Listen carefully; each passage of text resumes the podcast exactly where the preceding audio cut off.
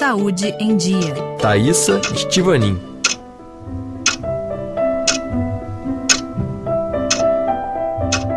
Olá, sejam bem-vindos ao nosso programa Saúde em Dia. Por que nós envelhecemos? O que acontece dentro das nossas células com o passar do tempo e como reverter este processo?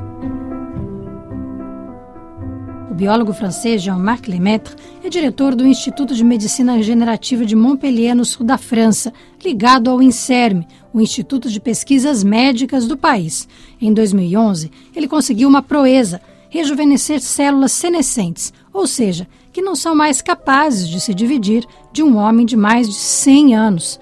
O mais impressionante é que essas células que voltaram a ser embrionárias conservaram suas características após sofrerem novas divisões. Jean-Marc Lemaitre provou desta maneira que o envelhecimento era reversível. Euh, Imagine quantas portas essa nova descoberta abre. Nossa hipótese no início era que, se nós envelhecemos, nossas células também envelhecem. Quando isso acontece, ou elas sofrem danos quando devem se reconstituir, ou se tornam incapazes de fazê-lo. O genoma é organizado nas nossas células durante o desenvolvimento embrionário. Assim, cada um de nossos genes tem interruptores que vão agir na maneira como ele vai se manifestar ou não durante nossa vida. Com o tempo, esse mecanismo falha, a fisiologia da célula é alterada e ela se torna senescente, ou seja, não é mais capaz de se dividir em outras células especializadas, como as que formam nossos órgãos, por exemplo. Daí veio a ideia da equipe francesa de tentar intervir para rejuvenescê-las, restaurando esses interruptores para que a célula voltasse a funcionar corretamente.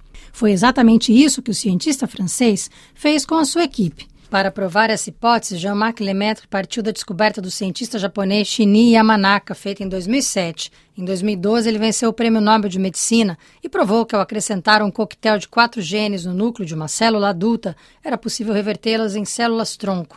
A equipe de Jean-Marc Lemaitre foi além eles descobriram que as células senescentes também eram reversíveis. Isso foi possível graças à inclusão de dois outros genes identificados pelos pesquisadores. Os testes e as pesquisas continuaram com células humanas em 2016. Em 2022, a equipe do cientista francês conseguiu comprovar uma outra hipótese em modelos animais. Se destruímos as células senescentes, ganhamos 30% de longevidade em boas condições de saúde, sem doenças ligadas ao envelhecimento. Quando reprogramamos novamente as células dos camundongos, aconteceu a mesma coisa. Ganhamos 30% de longevidade em boas condições de saúde, sem doenças ligadas ao envelhecimento. Trabalhamos com essas duas possibilidades e a ideia agora é tentar fazer uma combinação.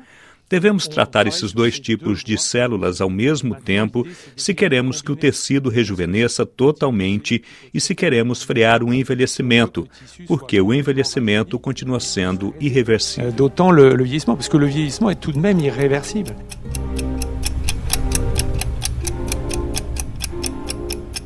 Irreversível sim, mas o que a equipe do cientista francês provou é que é possível destruir as células senescentes e viver os últimos anos que sobram em boa saúde, evitando doenças como diabetes, as patologias cardiovasculares e os cânceres.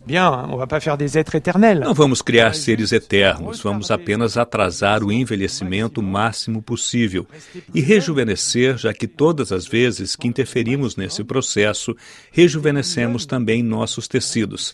Assim, talvez talvez um dia seja possível morrer sem adoecer, com uma boa saúde. E puis peut-être un jour mourir en bonne santé. As próximas etapas agora envolvem os testes clínicos com humanos. Sua equipe vai testar a reprogramação celular, primeiramente nas células da pele. A expectativa é ter uma prova de conceito dentro de três anos para avaliar a eficácia do tratamento e organizar em seguida os testes com voluntários humanos, em pequena e grande escala.